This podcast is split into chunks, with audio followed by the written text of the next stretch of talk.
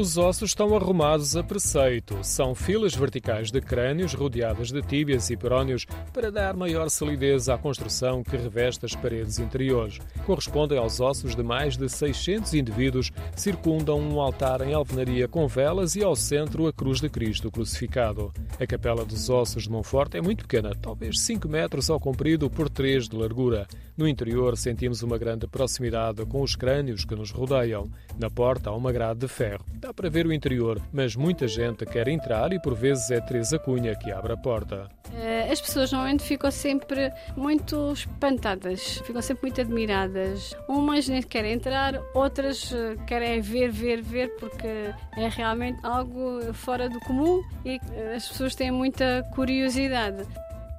A Capela dos Ossos é propriedade da Misericórdia de Monforte e para se visitar a melhor alternativa é o contacto com o turismo do município.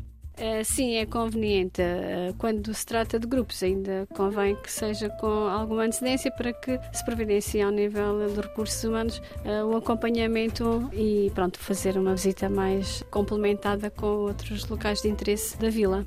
A capela está adoçada à igreja matriz e em frente existe uma antiga capela onde trabalhos arqueológicos revelaram um esqueleto.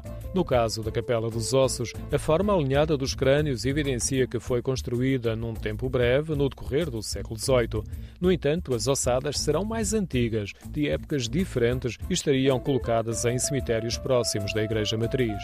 Pensa-se que poderá ter sido uma forma de solucionar o que fazer a tantos, eh, tanta ossada encontrada no cemitério, que entretanto esse terreno fazia falta porque a vila vinha crescendo e nessa altura e um pouco ao gosto do que se fazia, vinha fazendo na época. Pode ter sido inspirado em, em Évora. Em Portugal há cerca de meia dúzia de capelas de ossos, a maioria no Alentejo e Algarve. São exemplos de outras mentalidades sobre a transitoriedade da vida, muito marcante entre os séculos XVI e XVIII. No caso de Monforte, uma das vantagens da arrumação das ossadas na capela é que, ao contrário do que se passou em outras localidades no século passado, quando dos arruamentos públicos aqui não foram encontrados muitos ossos humanos, estão bem guardados à espera de uma visita.